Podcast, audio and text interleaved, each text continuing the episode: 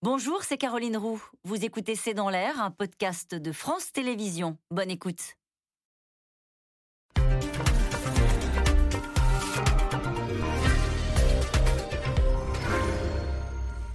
Bonsoir à toutes et à tous. Nous attendons vos questions, SMS, Internet et réseaux sociaux pour alimenter notre discussion. Vladimir Poutine pose donc ses conditions. 30 ans après l'effondrement de l'URSS, la Russie masse ses troupes à la frontière de l'Ukraine. Le maître du Kremlin réclame deux traités pour interdire tout futur élargissement de l'OTAN et la fin des manœuvres militaires à proximité des frontières russes. Malgré les dénégations de Moscou, la menace d'une intervention militaire en Ukraine est prise très au sérieux. Alors pour faire baisser la tension, depuis hier, à Genève, les Américains et les Russes ont entamé des discussions, mais chacun, pour l'instant, campe sur ses positions. L'Europe est tenue à l'écart de ce qui ressemble à un remake de la guerre froide entre Moscou et Washington. Poutine rêve du RSS L'Ukraine sous tension, c'est le titre de cette émission. Avec nous pour en parler ce soir, François Clémenceau. Vous êtes rédacteur en chef au journal du dimanche, en charge de l'actualité internationale. Je cite votre article publié dimanche dernier à Genève. Poutine teste les alliés. Clémentine Fauconnier, vous êtes maîtresse de conférences en sciences politiques à l'Université de Haute-Alsace. Vous êtes spécialiste de la Russie.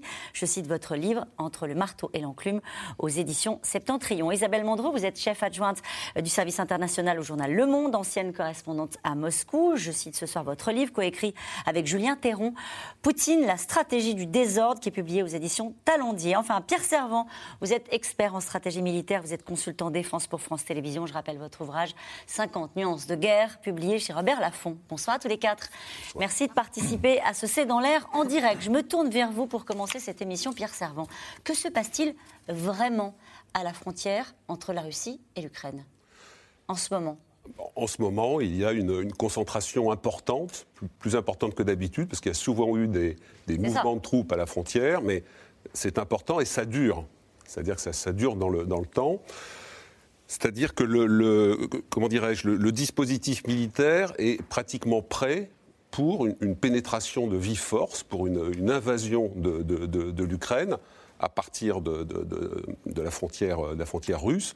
Donc ça ne serait plus le scénario catastrophe auquel malheureusement je crois, ne serait plus simplement euh, euh, un jeu avec les sécessionnistes du Donbass, mais véritablement une pénétration militaire pour prendre d'autres gages territoriaux euh, dans la zone, notamment, je pense, tous les territoires ukrainiens qui bordent la mer d'Azov. Quand vous regardez la, carte, si vous voulez, vous avez la ville de Mariupol, qui à un moment avait été un objectif militaire et puis qui avait été abandonné par les sécessionnistes. L'idée pouvant être pour Poutine, en quelque sorte, de privatiser complètement euh, la mer, la mer d'Azov. Donc vous avez des bruits de bottes qui sont très sérieux, permanents, plus sérieux, on en a souvent parlé sur ce plateau.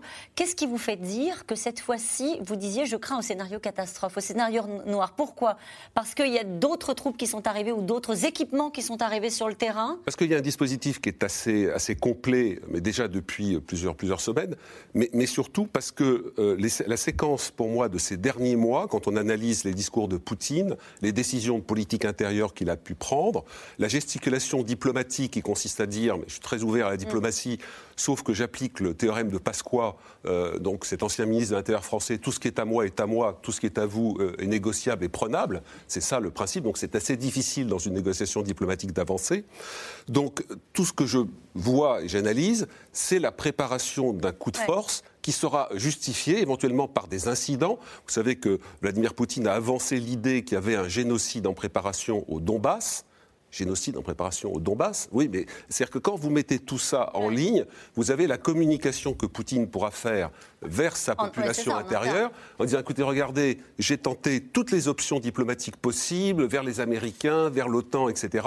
Et nous n'arrivons euh, à rien. Donc je suis obligé, pour défendre les russophones qui sont menacés, pour, arrêter un, génocide, je suis obligé d'intervenir. Donc c'est la, la lecture euh, à la fois militaire, diplomatique et psychologique que je fais de la, du moment. C'est aussi la lecture que vous partagez avec le secrétaire général de l'OTAN, Pierre Servant, puisque euh, Jens Stoltenberg dit le risque d'un nouveau conflit est réel. Mm. C'est-à-dire qu'on a, on a le sentiment que même s'il y a... Enfin, euh, vu d'ici, on ne s'est pas dit. Euh, ça fait longtemps qu'on dit qu'il y a des troupes à la frontière de l'Ukraine, mais là, en réalité. Pardonnez-moi, excusez-moi. Une dernière idée que j'ai oubliée, c'est que si les Russes entrent militairement, ça commencera par des cyberattaques ce qui s'est passé en Géorgie, c'est-à-dire désorganiser les états-majors ukrainiens. Donc c'est des choses qu'on ne verra pas opération des forces spéciales, c'est aussi c'est un mécano militaire, donc c'est des unités beaucoup plus réduites avant d'avoir, si vous voulez, véritablement des, pénétrations d'unités euh, blindées ou mécanisées. Euh, en, tout cas, François Clémenceau, on voit bien que c'est une crainte euh, de Pierre Servant, encore une fois, mais aussi de l'OTAN, des diplomaties occidentales.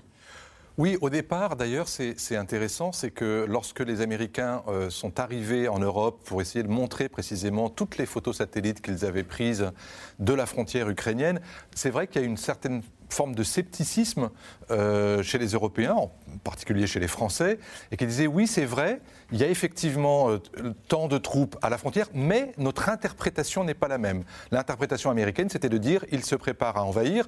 L'interprétation française, c'était il nous teste pour pouvoir obtenir quelque chose de cette présence-là. Comment faire pour euh, diluer ou, sortir de cette volatilité importante à la frontière? Négocier. Négocier quoi? Et c'est là où on arrive effectivement euh, au scénario qui nous intéresse, négocier ce que réclame Poutine. Or, comme ce que réclame Poutine est à ce stade inadmissible par les Américains, l'OTAN et la grande majorité des Européens, euh, l'autre prétexte de Poutine pourrait, serait de dire, puisque vous refusez de me donner quoi que ce soit en termes diplomatiques, eh bien, je ne vois pas d'autre réponse que la réponse militaire.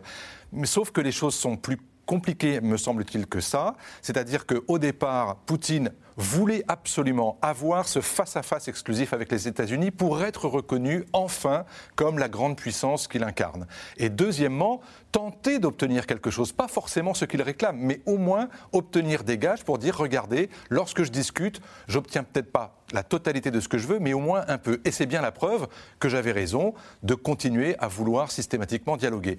Là où on est entré maintenant depuis hier et aujourd'hui dans cette forme d'impasse, c'est que les Américains ne peuvent pas négocier au nom des Européens, c'est absolument impossible. L'OTAN ne peut pas négocier au nom de ceux qui ne font pas partie de l'OTAN, et l'Ukraine n'est pas membre de l'OTAN et a peu de chances de devenir. Le problème, c'est qu'on ne peut pas euh, décemment inscrire ça noir sur blanc dans un traité parce que ce serait la reconnaissance que tout ce qui a été décidé depuis les accords d'Helsinki, depuis la charte de Paris, depuis euh, le protocole qui, sacralise l'indépendance de l'Ukraine, ce serait revenir sur tous ces acquis de droit international et donc dire à Poutine finalement vous avez, raison, le droit international ça vaut pas grand-chose, ce qui compte c'est le rapport de force et vous avez gagné. Isabelle Mandreau, ça s'appelle du chantage. Absolument, c'est ce que j'allais dire. C'est-à-dire que Poutine, Vladimir Poutine place la barre très haut. Il a effectivement parlé de génocide. Ensuite, euh, là, quand il parle de génocide, de génocide, il s'appuie sur quoi pour... Bah rien, sur rien du tout. non, mais, non mais pardon, rien du tout. C'est simplement effectivement, on sort les grands mots, on sort les, voilà. Il faut voir aussi ce que c'est la télévision russe, hein, la propagande, etc. Qu'est-ce qu'ils disent? Quand ils font une émission sur euh, sur l'Ukraine, ils mettent le drapeau nazi derrière. Donc euh, voilà, ça, ça, on ne le voit pas nous, mais c'est un, un climat qui est entretenu donc, il place la barre très haut, il parle de génocide. Là, dans les revendications avec l'OTAN, c'était maintenant, c'était de revenir euh, à la situation de 1997. Ce qui voudrait dire que, euh, par exemple, les pays baltes, qui ont adhéré un peu plus tard, évidemment, n'y seraient plus. Enfin, tout ça, effectivement, c'est du chantage. On, place la barre, et ça, c'est très poutinien, je veux dire, dans le rapport de force, c'est très poutinien. On place la barre très, très haut, et ensuite, on discute. Mais effectivement, il sait très bien qu'on ne va pas revenir euh, à la situation de 97. Ce qu'il veut obtenir, c'est l'assurance écrite que l'Ukraine ne rejoindra pas l'OTAN. Euh, et il est en train d'essayer de serrer euh, les boulons sur les anciennes républiques soviétiques. il sait très bien que les Pays-Bas, la Pologne, etc., bon, c'est pas, pas ça, mais les anciennes républiques soviétiques, il veut essayer de les, les maintenir. Et l'Ukraine, pour lui, est très important, comme la Biélorussie. Pourquoi en particulier l'Ukraine? Parce que d'abord, euh, si vous entendez bien ce que, ce que dit euh, Vladimir Poutine, il dit que c'est un pays qui, n'existe pas. Il ne reconnaît pas l'existence de, de l'Ukraine en tant que pays. Euh, donc pour lui, c'est euh, un même peuple, comme il, comme il dit. C'est la Russie, c'est la Grande Russie. C'est la Grande Russie. l'URSS. C'est la même chose avec la Biélorussie d'ailleurs. Euh, au moment des événements en Biélorussie, l'ambassadeur russe était venu voir Loukachenko, le dirigeant biélorusse, pour lui présenter des atlas en lui disant, vous voyez, vous faisiez partie de l'Empire russe. Donc, donc ce sont, ça, en tout cas, ce sont ceux des pays. Maintenant, il s'en ajoute aussi d'autres. Hein, on va en parler. Comme le Kazakhstan, etc. Mais on, on parle justement sur la crispation avec, avec l'Ukraine. Il y a une peur des Ukrainiens euh, réelle de ce qui pourrait se passer Ah, Peut-être euh, avec vous, Clémentine Fauconnier? Oui, bien sûr, puisqu'il y a quand même eu ce précédent immense qui a été l'annexion de la Crimée, qui a quand même pris euh, tout le monde de court. Et on a vu finalement que malgré les sanctions et malgré une condamnation quand même très importante des États-Unis, de l'Europe, finalement, la Crimée reste russe et qu'elle le restera sans doute. D'ailleurs, il n'y a euh, pas de quelques manifestation non plus des populations pour, euh, de, de- en Crimée, si? En Crimée, si, mais ça a été fait de C'est un des arguments hein, de ceux qui disent qu'au final, Poutine n'a fait que récupérer un territoire qui était à lui et qu'il n'y a pas de manifestation pour revenir à une situation antérieure. Non, bien sûr, c'est beaucoup plus compliqué que ça. C'est-à-dire que ça a été mis sous contrôle, alors de façon, c'est vrai, euh, exemplaire. hein. Si on parle en termes de contrôle politique, ça a été extrêmement efficace, mais c'est très difficile de savoir concrètement, finalement, quelle a été l'opinion de la population, puisque le référendum qui a été mené a été fait de façon complètement unilatérale et truquée. Donc, du coup, c'est très difficile d'avoir une opinion là-dessus. Maintenant, euh, ce qui est important aussi, c'est de voir dans ce qui se passe là en ce moment, à, à mon sens, il y a bien sûr l'enjeu de l'Ukraine, qui est un pays très particulier pour la Russie. Ça vient d'être dit. On dit souvent enlever l'Ukraine à la Russie, ce n'est plus un empire. Or, la position de la Russie, c'est quand même, c'est cl- très clairement une vision du monde impériale et néo-impériale. Et par ailleurs, ce qui se joue aussi à partir de l'Ukraine, c'est quand même la confrontation avec les États-Unis, qui reste pour l'instant la principale superpuissance, et donc du coup de montrer que la Russie est capable vraiment euh, non seulement d'instaurer un rapport de force très dur avec les États-Unis, voire éventuellement de l'humilier et de dire si j'interviens en Ukraine, si je rentre en Ukraine, qu'est-ce que vous faites? Et la réponse, il l'a déjà eu, ce sera des sanctions, certes très importantes, mais ce sera des sanctions. Et donc Poutine des est, en train, voilà, est en train de montrer, je pense que l'idée, c'est d'arriver à mettre la barre le plus haut possible en termes de menaces, euh, en rendant public aussi euh, les projets de traité euh, Russie-États-Unis, Russie-OTAN, ce qui normalement ne se fait pas dans les négociations internationales. Donc c'est dit à la face du monde, on propose ces traités-là qui sont évidemment, tout le monde le sait parfaitement, inacceptables pour les Américains et pour l'OTAN, et de détail. regarder ce qui se passe et de regarder éventuellement si les États-Unis sont capables de reculer. On va revenir sur les deux traités. Il y a deux axes hein, dans ce que demande Vladimir Poutine sur lequel on va revenir en détail, mais je voudrais qu'on voit le premier reportage. En tout cas, se parler déjà pour faire baisser la tension. Les diplomaties russes et américaines se sont donc retrouvées à Genève alors que la Russie masse ses hommes à la frontière ukrainienne. Vladimir Poutine pose des conditions, on l'a dit, inacceptables pour l'OTAN et pour les Occidentaux dans cette discussion aux airs de guerre froide. L'Europe est la grande absente. Romain Besnénou et Christophe Roquet.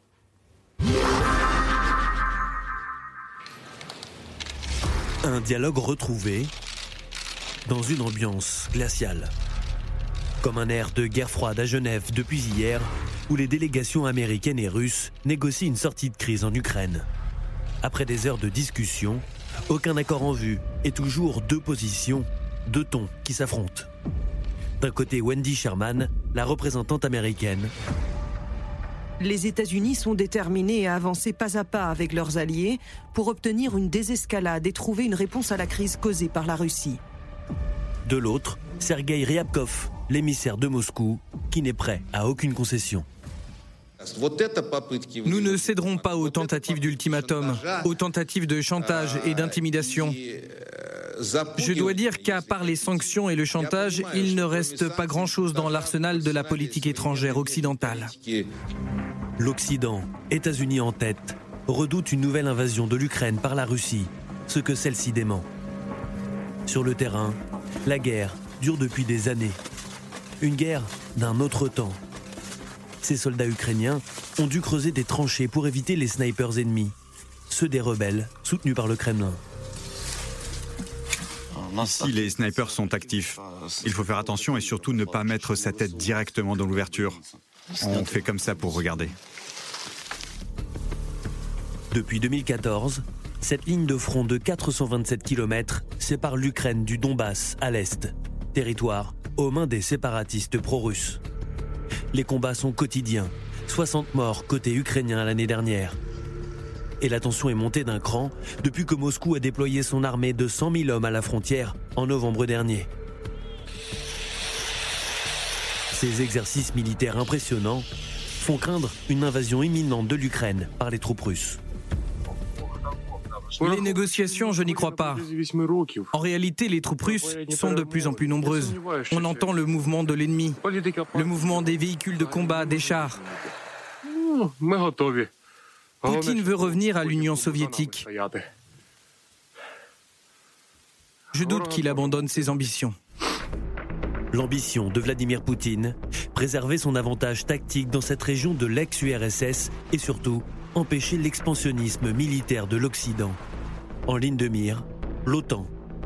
En 20 ans, de nombreux pays d'Europe de l'Est ont rejoint l'alliance transatlantique, comme la Pologne ou les pays baltes, L'Ukraine et la Géorgie veulent eux aussi rejoindre l'OTAN, une ligne rouge pour les Russes. L'OTAN se rapproche de nos frontières.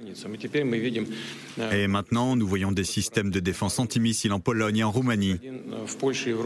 Et nous avons toutes les raisons de croire que la même chose se produira si l'Ukraine est admise dans l'OTAN. La Russie mène une politique étrangère pacifique, mais a le droit de défendre sa sécurité.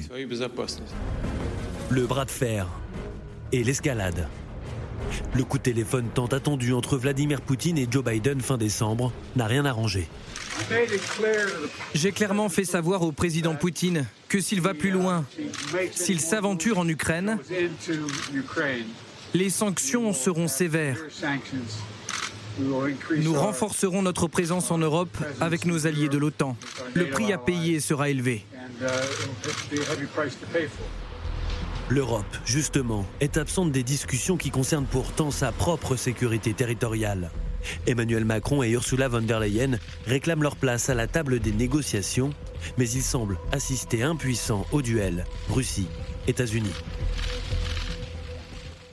Juste, je voudrais avoir votre impression sur l'image qu'on vient de voir de, de, Joe Biden et Vladimir Poutine. Ils se connaissent bien, euh, Isabelle Mandreau, ces deux-là, ils ont l'habitude de se parler. Quels sont leurs rapports? Oui, ils se connaissent parce que quand Joe Biden était vice-président, il a eu l'occasion à plusieurs reprises de rencontrer Vladimir Poutine. Et quand il a quitté ses fonctions, quelques jours avant de quitter ses fonctions en tant que vice-président, euh, à un sommet de Davos, il a fait une déclaration, Joe Biden, en disant que le plus grave danger qui menaçait euh, euh, l'Occident, c'était notamment Poutine. Donc il avait fait tout un discours là-dessus, donc ils se connaissent bien, oui.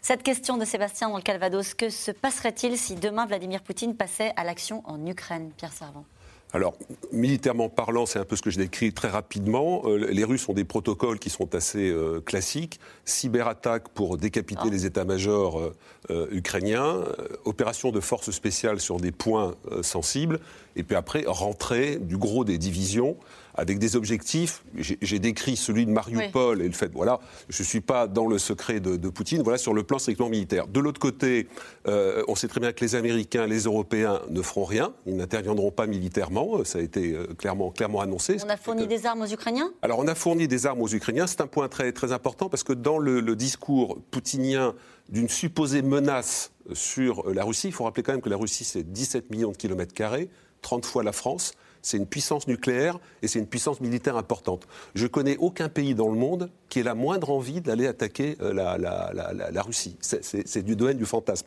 Il n'y a aucune alliance militaire qui tous les matins mouline des plans pour dire tiens demain on va attaquer la Russie. Mm. Ça n'est pas vrai.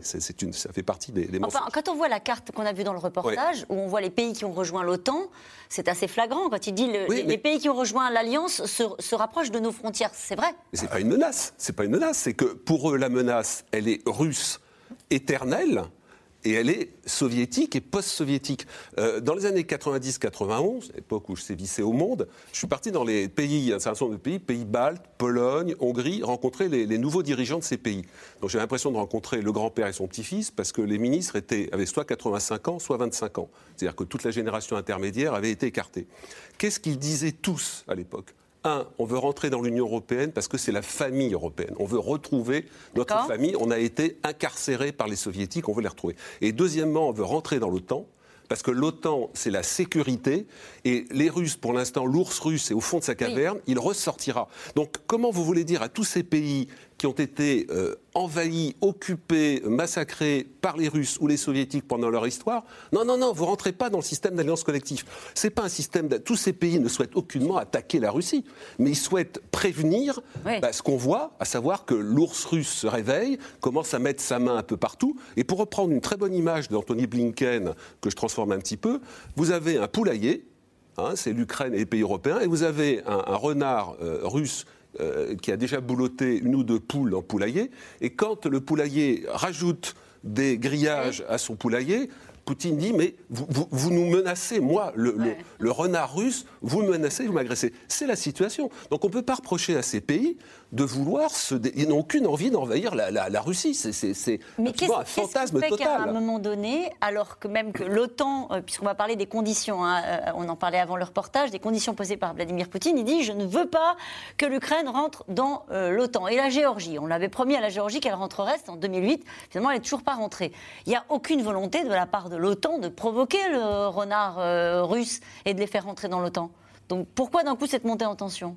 Euh, C'est pas d'un coup, ça fait déjà très longtemps. En fait, il y a une vieille dent, je dirais, de Poutine et de, tous ceux qui l'entourent contre l'OTAN. Et d'ailleurs, il en reparle tout le temps. Hein, ça revient comme, comme, un leitmotiv. C'est que normalement, à la fin, au moment de la chute de l'URSS, qui n'était pas censé être la défaite de l'URSS, mais plutôt la fin de la guerre froide, euh, on était censé, paraît-il, enfin en tout cas, il y avait eu des promesses faites pour dissoudre l'OTAN, tout comme on avait dissous le pacte de Varsovie. Voilà. Et donc du coup, le péché originel du point de vue russe, en tout cas du point de vue de ses gouvernants actuels, c'est de dire en fait, nous on a joué le jeu, on a dissous le pacte de Varsovie, et en face, les États-Unis ont continué à mener en fait une politique de vainqueurs contre nous, qui du coup sommes devenus mécaniquement des perdants, et à vouloir continuer une politique perçue comme étant impérialiste. Voilà. C'est faux?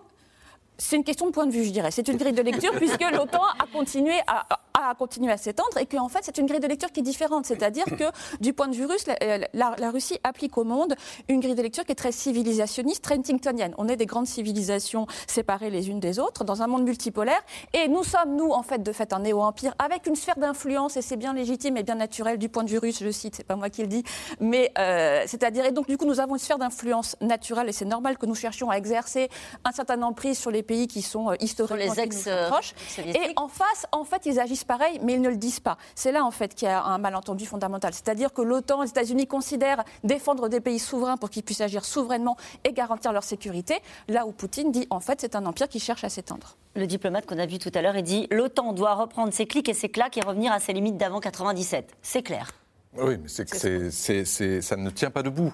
C'est-à-dire que vous ne pouvez pas interdire à des pays de choisir leur système de défense, leurs alliés, leur devenir, leur euh, voilà. Encore une fois, enfin, ce qui est drôle, c'est que dans le discours de Poutine et, de, et de, ses diplomates, on a l'impression que finalement 1990, 1991 euh, et, et, les années 2000, en fait, ça n'a pas existé. C'est-à-dire que ces pays qui ont choisi librement leur destin l'indépendance nationale et ensuite le choix de faire partie d'une communauté politique comme l'Union européenne ou militaire comme l'OTAN, ça n'a pas existé. Il dit c'est notre zone d'influence. C'était c'était leur zone d'influence, en tout cas pour tous les pays aujourd'hui, comme les pays baltes, la Pologne, la Roumanie, qui font partie de l'OTAN, ça n'est plus la sphère d'influence. En revanche, ceux qui ne sont pas encore membres de l'OTAN, ni membres de l'Union européenne, restent effectivement dans l'ancienne sphère d'influence. Et effectivement, il y a un jeu euh, qui est terrible parce que les Ukrainiens, lorsque vous leur posez la question est-ce que vous souhaitez faire partie de l'Union européenne Mais évidemment qu'ils sont majoritaires. À la porte. Et, et, en revanche, vous avez effectivement dans certains de ces pays, pas tous, vous avez une forte minorité russophone euh, et qui a et qui ne se sent pas à l'aise euh, là-dedans. Il n'a pas le, terme génocide est totalement hors de propos, mais il y a un ressenti de certaines populations russophones, y compris d'ailleurs dans les pays baltes, où on se sent pas à l'aise dans cette histoire-là, coincé. Pas à l'aise, ça veut dire quoi? Ça veut dire tourner plutôt vers la Russie plus que vers l'Europe et l'OTAN? Oui, culturellement, linguistiquement, religieusement, il y a effectivement des minorités et qui se à tort ou à raison, qui se sentent opprimés dans, ce, dans cette nouvelle configuration euh, d'être dans des pays euh, démocratiques où ils n'ont pas tout à fait tous leurs droits. Bon, peu importe. Ce que je veux dire, c'est qu'aujourd'hui, vous avez dans, en Ukraine, en Géorgie, en Moldavie, avec la Transnistrie, vous avez ce qu'on appelle des conflits qui ont été euh, gelés, avec des tentations sécessionnistes ou pas. avec des territoires qui ont été pris par la Russie, comme en Géorgie, avec l'Abkhazie et, et l'Ossétie. Et, et, et, là, on a l'impression que Poutine, dans le meilleur des cas, veut figer cela éternellement et, dans le meilleur des cas, essayer même d'aller plus loin. Or, du point de vue occidental, européen et otanesque, ça n'est pas admissible parce que ce serait faire fi de la volonté des peuples. Et deuxièmement, d'un point de vue géopolitique, ça n'est pas acceptable non plus. Il rêve du RSS, Isabelle Mondreau. Non, il rêve euh, de l'URSS avec les. Il veut garder les anciennes républiques soviétiques, les ex, comme on dit. Euh, donc euh, ça, ça c'est clair. Mais ça, ça veut dire pas. C'est pas l'URSS. Quoi les garder? Ça veut dire garder ça comme zone d'influence? Comme zone d'influence, comme zone où il serait maître de la sécurité. Regardez ce qui se passe en, au Kazakhstan je ne suis pas d'accord avec le fait qu'il n'y a jamais eu la promesse, ne leur a été faite du non-élargissement de l'OTAN. Ça n'a jamais existé, mais bien sûr, euh, à, cette époque-là, tout le monde pensait que les choses allaient se calmer. Bon, ça n'a jamais été fait. C'est ce qui, aujourd'hui, essaye d'obtenir Vladimir Poutine une, un, document qui dirait euh, on, ne s'élargit plus. L'OTAN Personne n'en a envie. Mais, euh, mais, mais non, puisqu'en fait, il fait la démonstration jour après jour que justement, ces, besoins, ces pays ont besoin d'une protection. imaginez ce qui se passerait en ce moment avec les pays baltes s'ils n'étaient pas dans l'OTAN, dans l'Union européenne. je pense qu'ils seraient, ils seraient vraiment très embêtés.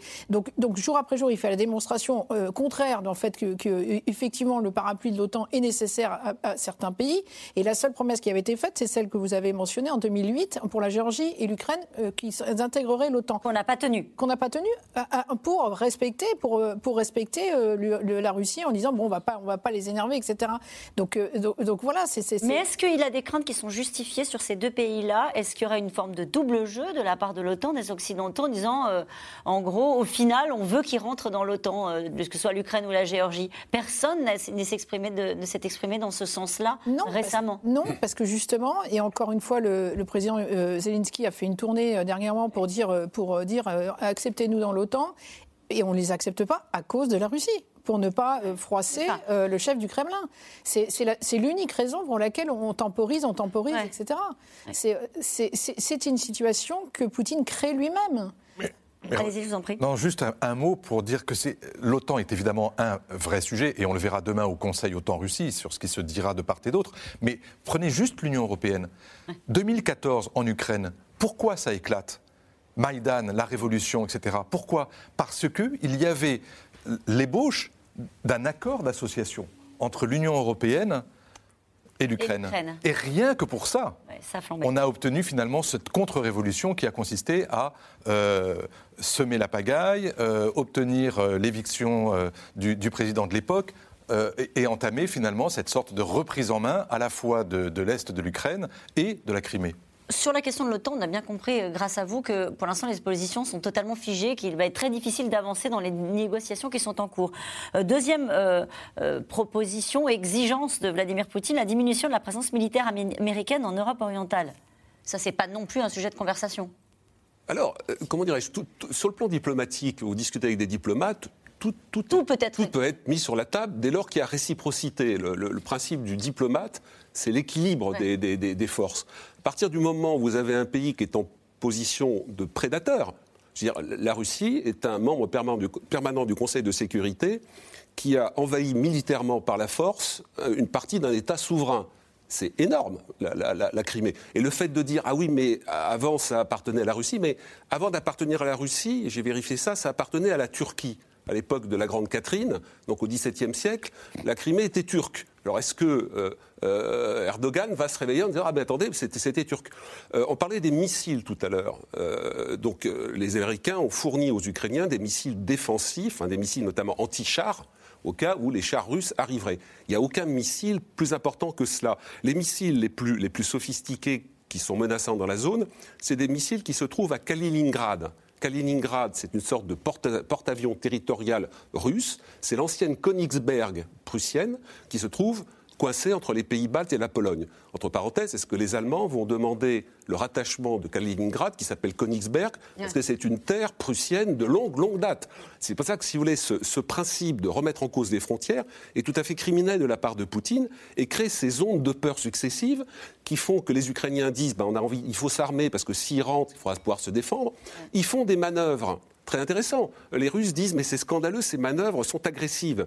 Elles ont lieu à 1000 km. J'ai vérifié sur le, sur le, Les manœuvres ukrainiennes sont à 1000 km. Les, dernières manœuvres terrestres ukrainiennes avec les Américains et l'OTAN se sont faites totalement de l'autre côté de la frontière, enfin de l'autre côté de la frontière ouest euh, ukrainienne, c'est-à-dire à 1000 km de la frontière. Et les Russes sont à combien de kilomètres? Les Russes, eux, ils sont à 80 km. Ils sont déjà présents dans le Donbass indirectement. Ils ont annexé un partie de territoire. Et c'est Poutine. Il ne faut pas confondre d'ailleurs Poutine. Quand je dis les Russes, ça me gêne parce qu'il faut faire un distinguo entre un régime qui, qui devient un régime de plus en plus voyou.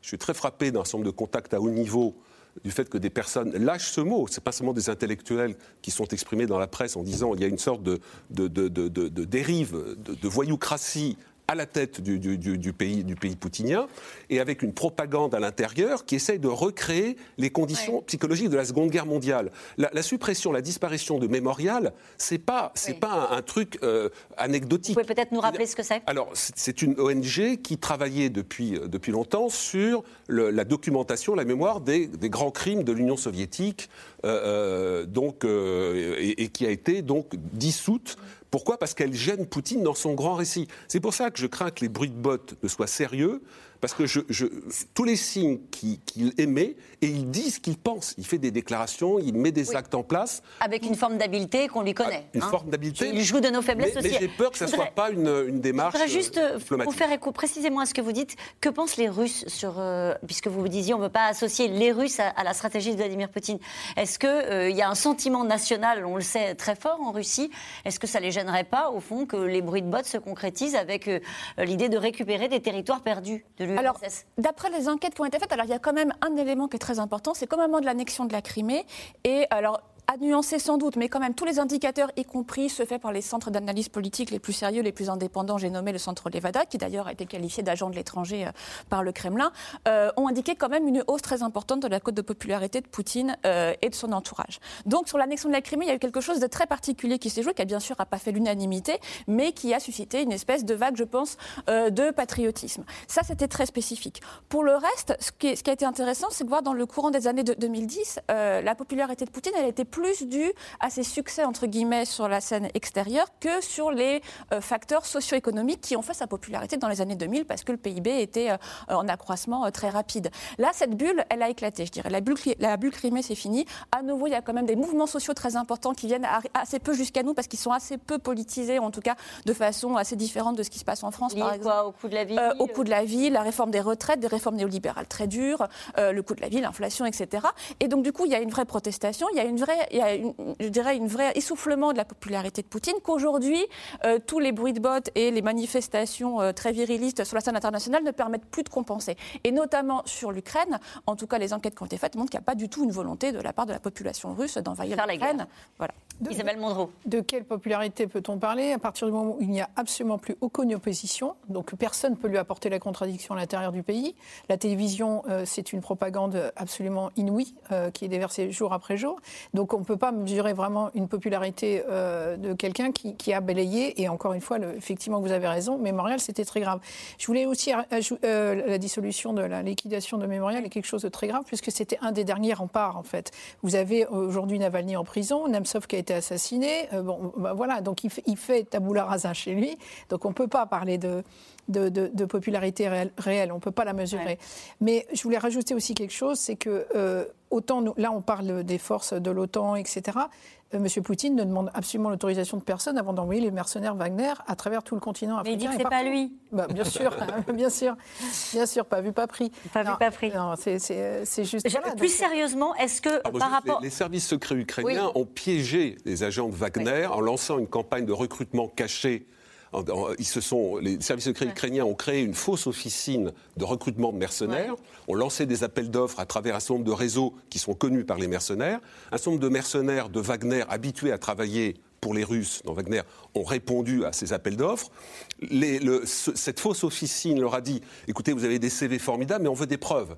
Parce que nous, on ne va pas embaucher des mercenaires qui bidonnent leur truc. Donc ces mercenaires ont envoyé leurs photos en train de se faire décorer par des autorités russes, euh, leurs diplômes russes, etc. Voilà, donc c'est un, un, secret de polichinelle, mais Poutine fonctionne que comme ça. Entre parenthèses, Obama et Angela Merkel avaient été extraordinairement choqués par le fait de se faire mentir en face-to-face, en face, face à face, par Poutine sur des dossiers qu'ils avaient, des photos qu'ils montraient, et Poutine disant C'est pas moi, c'est pas, moi, c'est pas, pas l'État russe, ce sont, ce sont des. Ça, c'est des pratiques voyous, si vous voulez, à un certain niveau. Euh, juste quand même un mot sur les discussions qui, ont, qui sont en cours. Euh, est-ce qu'il y a des points de passage? Est-ce qu'il y a des choses qui pourraient déboucher Et, d'autre part, que, fait, que font les Américains dans, cette, dans ce, dans ce territoire-là? On avait pensé à l'arrivée de Joe Biden que son sujet maintenant c'était la zone Indo-Pacifique, etc. Pourquoi d'un coup on se retrouve euh, avec un intérêt des Américains sur l'Ukraine? C'est pas c'est pas tellement de l'intérêt ou une priorité qui serait accordée euh, à ce qui se passe aujourd'hui en Europe et particulièrement en Ukraine. C'est juste l'obligation, l'urgence en fait ah. de la situation qui fait qu'ils répondent.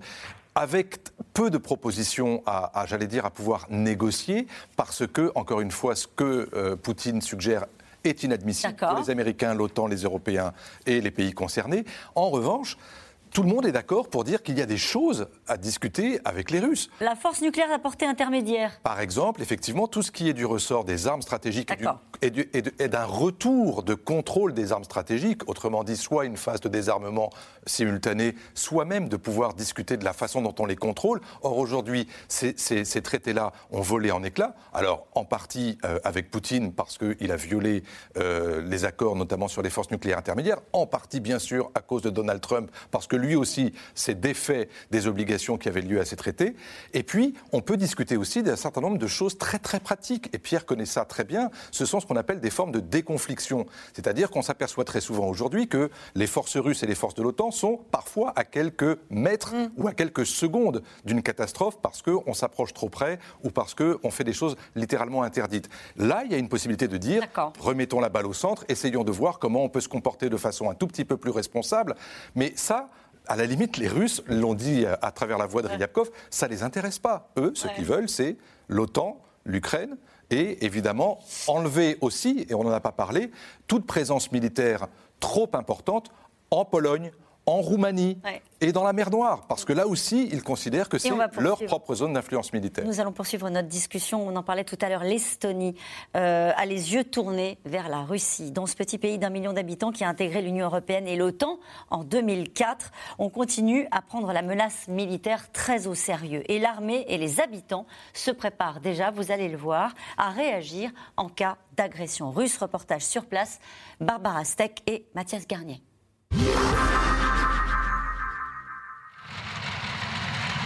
Aux confins de l'Union européenne, jour de kermesse pour la Elite, la Ligue de défense estonienne.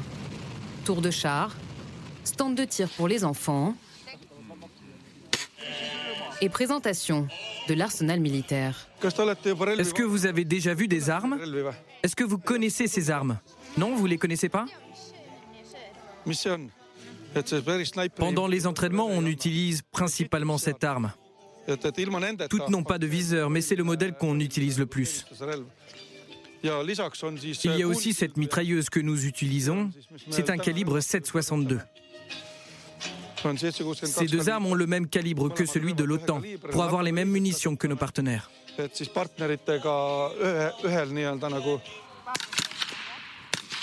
Et les entraînements sont réguliers. En cas de conflit, le rôle de la Kaitselit serait d'épauler l'armée en première ligne face à la Russie, en Estonie, la défense est aujourd'hui une priorité.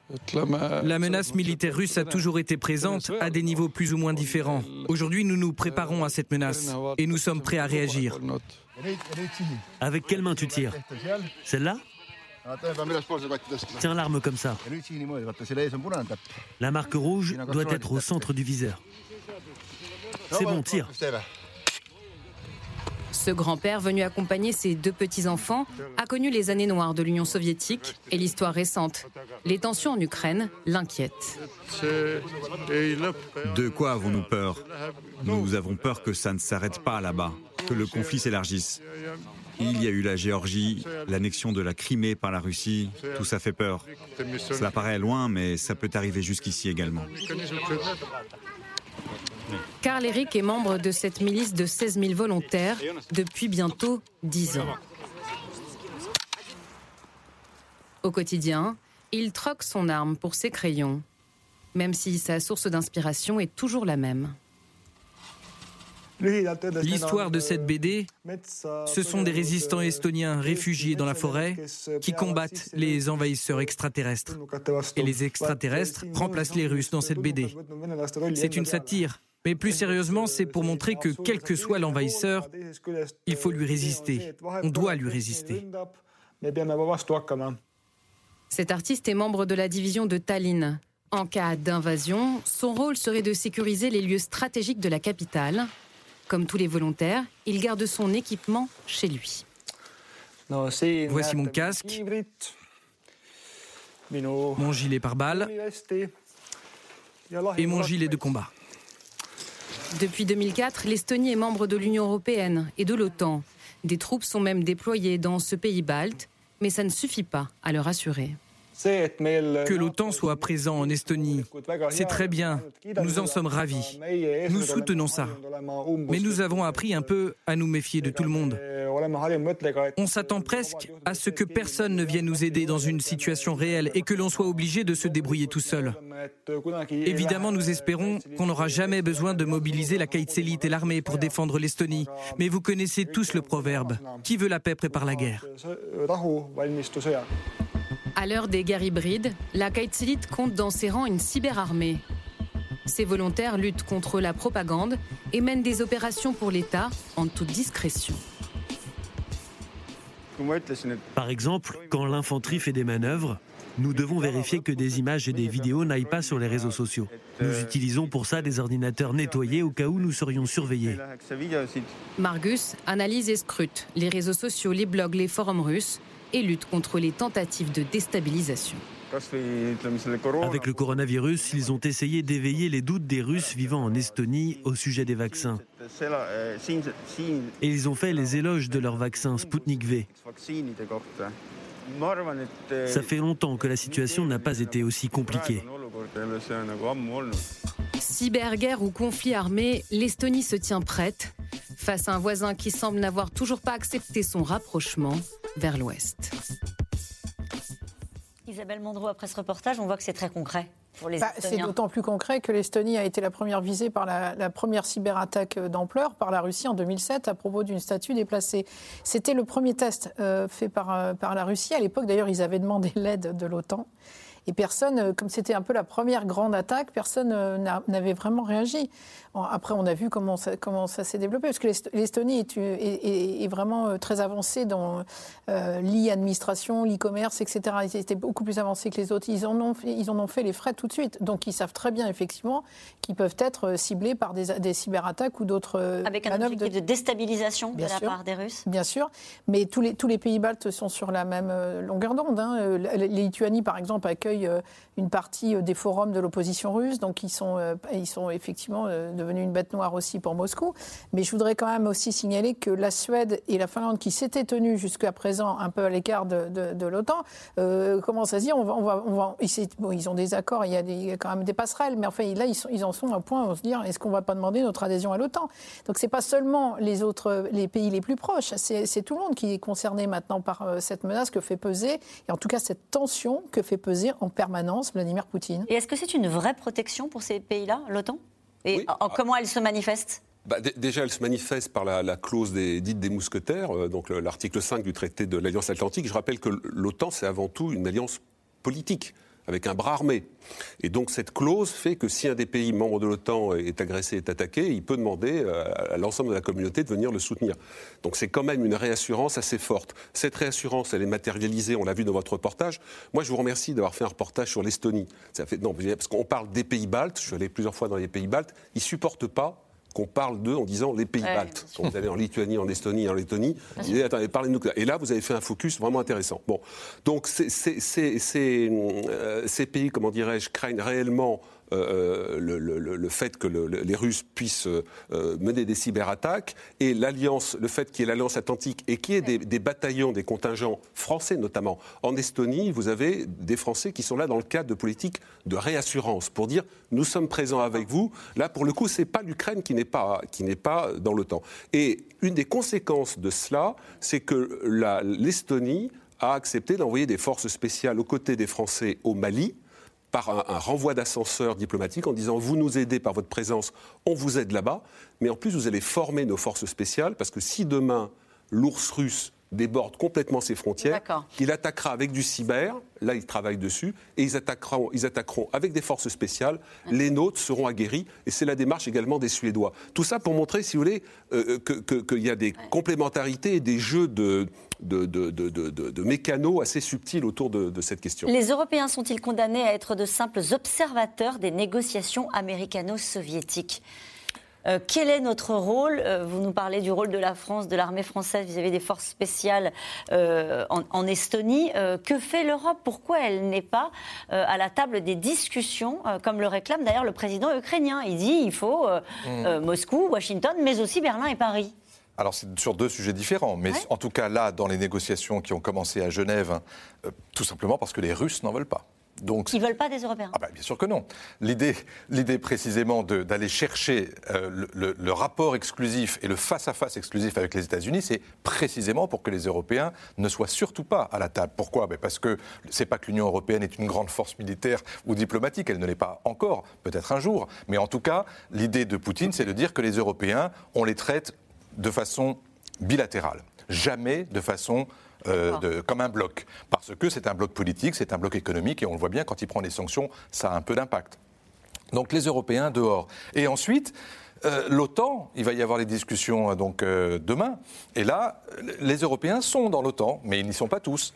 Et donc, là aussi, ils sont dispersés, donc ils ne peuvent pas s'exprimer d'une seule voix. Alors, ils essayent de le faire. Et on voit bien qu'il y a une réunion demain, par exemple, des ministres de la Défense de l'Union européenne, sous présidence française, à Brest. Ils vont tâcher de trouver une voie commune pour dire puisque nous ne sommes pas à Genève et qu'on ne peut pas s'exprimer en, tant que force politique dans l'OTAN, eh bien, essayons de trouver un troisième format où on puisse parler avec les Américains et les Russes. Donc il y a cette idée d'aller former quelque chose qui ressemblerait, on a bien connu ça pendant la guerre des Balkans, un groupe de contact. Groupe de contact des pays membres de l'OTAN et de l'Europe Non. Non? Des Européens, donc ce serait essentiellement le chef de la diplomatie européenne, ah. éventuellement le ministre de la Défense ou de la diplomatie française, puisque c'est nous qui présidons l'Union européenne en ce moment, plus les Américains pour parler aux Russes. Des sujets qui nous concernent. Donc évidemment, l'Ukraine, mais aussi évidemment l'architecture de sécurité euh, en Europe. Ça ne peut pas être que l'OTAN, ça doit être aussi l'Union européenne. Et c'est très difficile, on le voit bien, mais ça l'est encore plus parce que, encore une fois, l'Union européenne n'est pas encore aujourd'hui cette force. Vous avez entendu Joseph Borrell, le chef de la diplomatie de l'Union européenne, il est allé jusqu'en Ukraine, il est allé sur la ligne de front pour dire nous, on a quelque chose à dire, il faut se faire entendre. Bah, il se fera entendre dans un format qui reste à inventer. Il se fait entendre politiquement, mais militairement le... ah bah, militaire, il n'y a pas d'armée européenne, il n'y a pas, il y a pas encore. de la question n'est-il pas temps pour l'Union européenne de s'armer Eh ben, c'est une, voilà, votre téléspectateur plaide pour qu'il puisse y avoir une défense européenne et le plus tôt sera le mieux, mais on n'en est pas encore là. Ça avance ou pas? Ça fait partie des priorités d'Emmanuel Macron pour cette présidence française il y aura, il y aura un sommet pendant cette présidence française qui sera consacré à l'Europe de la défense. Pour l'instant, elle marche plutôt pas trop mal, mais pas assez vite sur le plan de l'industrie de défense. Et maintenant, l'idée, c'est qu'il puisse y avoir un embryon d'armée européenne qui soit capable de pouvoir être mobilisé. Dirigé par une boussole stratégique qui devra sortir de cette présidence européenne, une sorte de livre blanc sur la défense partagé par tous les pays de, l'Union européenne. Donc c'est une des ambitions de la présidence française. Mais on a fait beaucoup d'émissions sur ce thème de l'Union européenne et je pense que les téléspectateurs doivent se dire mais c'est vraiment l'arlésienne. Quoi. Il y a énormément de questions sur ce thème-là ce soir, Pierre Savant, en disant où sommes-nous alors même que nous sommes euh, voisins naturellement euh, de, de, cette... Mais ce qu'il faut bien comprendre euh, pour les téléspectateurs qui nous suivent, c'est que la construction européenne communautaire, les pères fondateurs de l'Europe communautaire, euh, euh, sortaient de deux guerres mondiales avec les Allemands et ils ont voulu vacciner, c'est une très belle démarche, vacciner la démarche communautaire européenne par rapport à toute volonté de guerre, tout militarisme, etc. Donc cette démarche est tout à fait remarquable, sauf qu'elle a, pardonnez-moi, émasculé les Européens. Et on l'a vu lors de la guerre en Bosnie, on a suivi tout ça, etc. C'est une très grande difficulté. L'Europe puissance, quelque part, elle vient en contradiction avec le, vaccin qui a été injecté dans le corps européen, et encore une fois avec une belle noblesse. Sauf que le monde a changé et que Churchill dit, disait la guerre est horrible, la servitude est pire. Et nous n'arrivons pas à balancer, si vous voulez, entre les deux. Alors c'est dans l'actualité, vous en avez dit un mot tout à l'heure, le Kazakhstan. Au Kazakhstan, le mouvement populaire contre la hausse des prix de l'énergie et la corruption des dirigeants a dégénéré en émeute, faisant 160 morts. Face à ce risque de déstabilisation du régime et à ses frontières, euh, Vladimir Poutine a envoyé des renforts militaires dans cette ex-république soviétique d'Asie centrale. Paul-Rémy Barjavel et Nicolas Baudry-Dasson. Décor apocalyptique dans les rues désertées d'Almaty. Illustration de la violence des affrontements, la résidence présidentielle, saccagée. Dans la capitale économique du Kazakhstan, des points de contrôle sont érigés. La situation est désormais maîtrisée par les forces de l'ordre. Quelques coups de feu résonnent et rappellent les événements des jours passés. Il ne laisse pas passer les gens. Ils tirent juste des coups de feu. Vous voyez Ils tirent. Ils ont tiré en l'air Oui, ils ont tiré en l'air. Ils me donnaient un avertissement. Va-t'en, ils ont dit. Depuis le début du mois de janvier, le Kazakhstan, pays de plus de 18 millions d'habitants d'Asie centrale, est secoué par un mouvement de contestation sans précédent dans son histoire. La multiplication par deux du prix du GPL, qui alimente la plupart des véhicules du pays, a mis le feu aux poudres. La colère des manifestants se déchaîne contre les forces de l'ordre. Jet de projectiles de la foule contre gaz lacrymogène de la police. Nous vous montrons le visage de ce pays et vous devez en être témoin. Nous, peuple kazakh, avons de la patience, mais il faut arrêter ça. Nous en avons marre. Mercredi dernier, les manifestants prennent d'assaut la mairie. L'état d'urgence est décrété, le président Tokayev limoge son gouvernement et demande à ses policiers de tirer à balles réelles. Les terroristes continuent à endommager les biens publics et privés et à utiliser des armes contre les civils.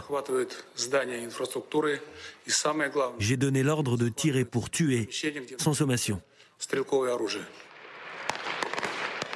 Les forces de l'ordre s'exécutent et font des dizaines de morts. Acculé, le président kazakh demande le soutien de la Russie. Moscou répond à l'appel en envoyant des troupes dans le cadre de l'organisation du traité de sécurité collective, sorte de mini-OTAN sous influence russe et qui comprend cinq anciennes républiques soviétiques demeurées dans son précaré la Biélorussie, l'Arménie, le Kazakhstan, le Kyrgyzstan et le Tadjikistan. Les unités de force de maintien de la paix protègent actuellement les sites vitaux militaires, étatiques et socialement importants de la ville d'Almaty et des districts voisins. Timide retour à la normale ce week-end, au prix d'une répression violente. Plus de 160 morts, 10 000 personnes arrêtées et des coupables qui viennent selon la Russie de l'extérieur. Nous sommes témoins d'une agression terroriste internationale. D'où venaient ces groupes de personnes armées qui avaient suivi une formation dans des centres à l'étranger et disposant clairement d'une expérience de combat La communauté internationale suit de près la situation en Asie centrale. L'Union européenne avertit, les droits et la sécurité des civils doivent être garantis. Nous sommes à la fois préoccupés, extrêmement vigilants. Nous avons appelé à la désescalade. J'appelle à la fin de la violence et à la retenue. L'Union européenne est prête à apporter son aide là où elle peut. L'Europe appelle les forces militaires étrangères à respecter la souveraineté du Kazakhstan.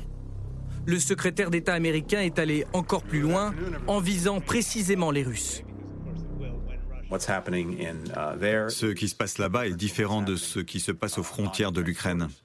Um, Cela dit, je pense qu'une leçon de l'histoire récente est qu'une fois que les Russes sont dans votre uh, maison, il est parfois très difficile de les faire partir. Ce matin, le président Tokayev a annoncé le départ des soldats russes du sol de son pays. Des Russes qui ont précisé que ce départ se ferait une fois la situation sur place totalement stabilisée.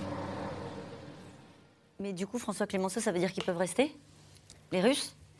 C'est peu envisageable en fait, euh, parce que l'histoire est plus compliquée. Hum. Euh, on a essayé de raconter dans le journal du dimanche la façon dont la, chronologie s'est faite. Et en fait, il y a euh, cette révolte populaire classique, j'allais dire, dans beaucoup de pays où vous avez effectivement des gens qui descendent dans la rue parce que la vie est trop chère. Ça, on l'a vu partout, ça existe. Après, il y a l'instrumentalisation de ces manifestations par le pouvoir, bien entendu, et aussi par des factions au sein du pouvoir. Or, dans ce pouvoir kazakh, il y a toujours la présence euh, à différentes strates de gens qui représentent l'ancien régime de Nursultan Nazarbayev. Et ces gens-là ont compris que le nouveau président allait probablement faire des réformes dont il serait exclu. Et d'ailleurs, ce n'est pas un hasard si la plupart des anciens soutiens de l'ancien président ont été non seulement euh, limogés, mais de façon la plus brutale qui soit. Et donc, cette révolte qui, au départ, a été pacifique, et on ne l'a pas vu seulement à Almaty, on l'a vu aussi dans d'autres grandes villes du pays. Vous voyez des gens qui manifestent. Alors certains ont peut-être pris des projectiles, des bâtons, mais il y a eu des morts, et des morts y compris dans les, dans les forces de sécurité. Qui a tué ces gens-là? C'est pas l'épicier du coin ou le camionneur du coin. Ce sont des milices qui sont intervenues dans ces manifestations au service de qui? Probablement, mais on n'en a aucune preuve, mais par des gens de l'Ancien Régime euh, à coquiner peut-être avec des mafieux, des forces mafieuses. Et tout ça, et ça cache complètement ce qu'on ne voit pas sur ce pays, le Kazakhstan, c'est que c'est un pays profondément corrompu, où il y a des enjeux de pouvoir considérables qui sont liés au partage des marchés. Et là, il s'est passé quelque chose que nous, nous ne voyons pas, mais qu'il ne faut pas négliger, il faut le prendre en considération, sans essayer de tirer des conclusions trop rapides. Mais ce qui est certain, c'est que le président actuel, il a gagné en quelque sorte sur les trois tableaux. Un, il s'est défait des soutiens de l'Ancien Régime. Deux, il a, mis un terme aux manifestations par une répression sanglante. Et trois, il a fait appel aux Russes. Alors on pourrait dire c'est un signe de faiblesse, mais non, parce qu'en même temps, c'est son assurance vie, c'est sa possibilité pour lui de rester en place tant que les forces russes viennent le protéger. Clémentine Fauconnier, que veut dire Vladimir Poutine lorsqu'il dit euh, il y a des organisations terroristes internationales qui se sont mêlées de ce, de ce soulèvement euh, qui était au départ, comme le dit François Clémenceau, un, un soulèvement populaire? Il vise les Américains? Il vise qui? Pas forcément, puisque euh, l'Asie centrale est quand même très voisine de l'Afghanistan et donc du coup c'est quand même une zone qui est particulièrement instable. Mais ce qui est intéressant, c'est qu'en fait c'est une rhétorique qui est, euh, qui est récurrente chez Vladimir Poutine. Alors là, ce qui est intéressant, c'est qu'il n'a pas du tout utilisé l'argument des révolutions rouges ou des révolutions de couleur. Vous savez, donc directement des tentatives de subversion et de révolution par des forces étrangères, donc là en l'occurrence américaines. Là, mais c'est pour justifier aussi la violence incroyable qui a été quand même euh, déployée aussi, avec des dizaines, voire des centaines de morts aussi côté manifestants. Le fait qu'Internet a été complètement coupé pendant un moment, donc un scénario presque un petit peu à l'iranienne, je dirais, sur la façon dont est gérée aussi la mise sous contrôle quasi totale de l'information. Et donc, du coup, pour justifier aussi une répression aussi violente, il fallait qu'il y ait un terme qui soit, je dirais, euh, proportionnel. Et donc, euh, le terrorisme. D'ailleurs, c'est utilisé aussi, donc là, je fais juste une parenthèse en politique intérieure russe, hein, les accusations de terrorisme et d'extrémisme euh, sont très fréquemment utilisées aussi par exemple contre Navalny, pour justifier des répressions très violentes et pour montrer que l'État est directement euh, visé, et donc des, questions de sécurité, et donc justifier un déploiement qui soit cette fois-ci directement militaire. Mais on entendait Anthony Blinken dire en gros, une fois qu'ils sont dans votre maison, c'est difficile de les faire partir. Euh, Vladimir Poutine pourrait-il envahir le Kazakhstan? Est-ce que c'est ce qu'il a fait en envoyant des troupes pour euh, ramener le calme? Alors pour le coup, non. Là, on est dans le cadre vraiment d'accords et la Russie n'est pas le seul pays de, l'organisation de, soutien à être venu euh, aider le, président Tokayev.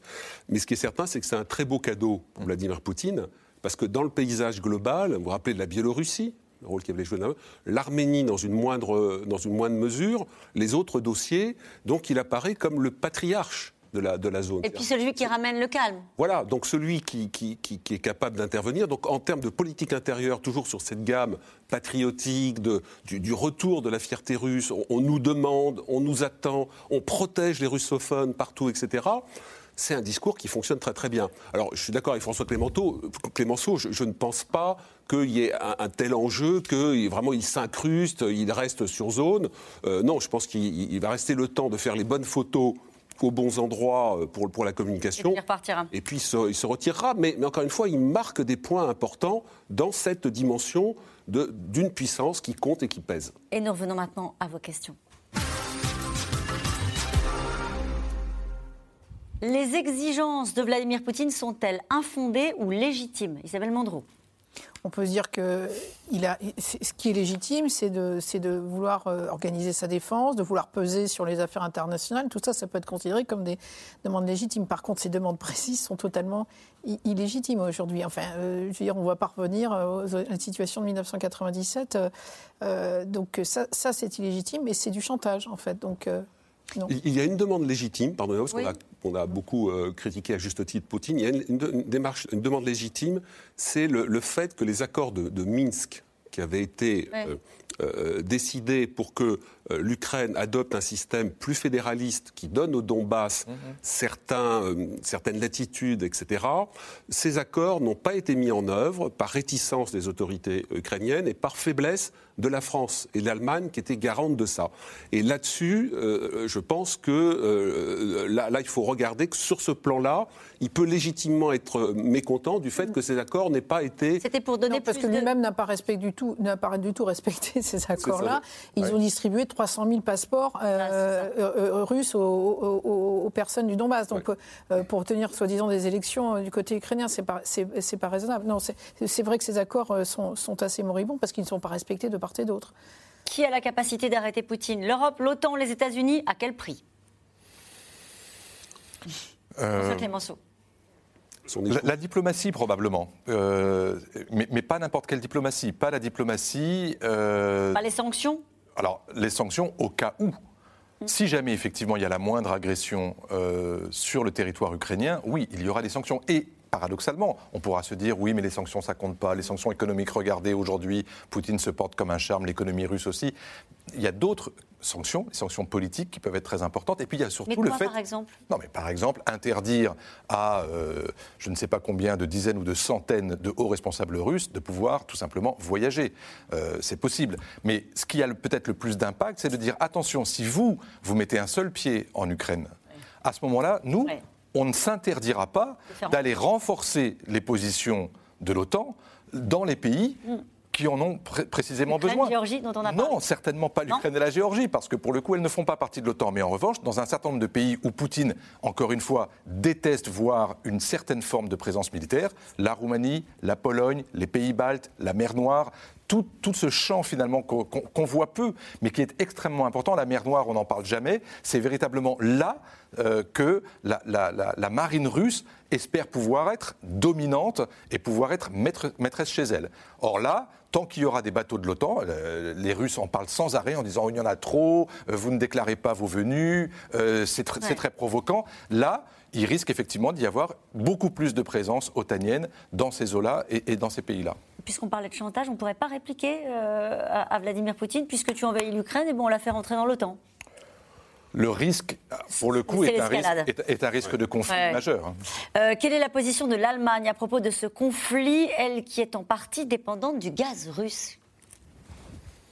Scholz est très très prudent. Le nouveau chancelier euh, est, très très prudent. Donc il ne s'est pas encore beaucoup exprimé, à la différence de sa ministre des Affaires étrangères, euh, Annalena Baerbock, qui, elle, est assez, euh, veut, adopter une attitude de fermeté vis-à-vis de la Russie. Est écolo. Qui est écolo et qui donc, et d'ailleurs, euh, a dit c'est une erreur, le, gaz, le Nord Stream 2, ce nouveau gazoduc euh, qui, qui, a- qui, qui va, euh, qui va aller de Russie jusqu'à l'Allemagne. Là, ça, ça pose un problème, ça pose un débat déjà en, en Allemagne.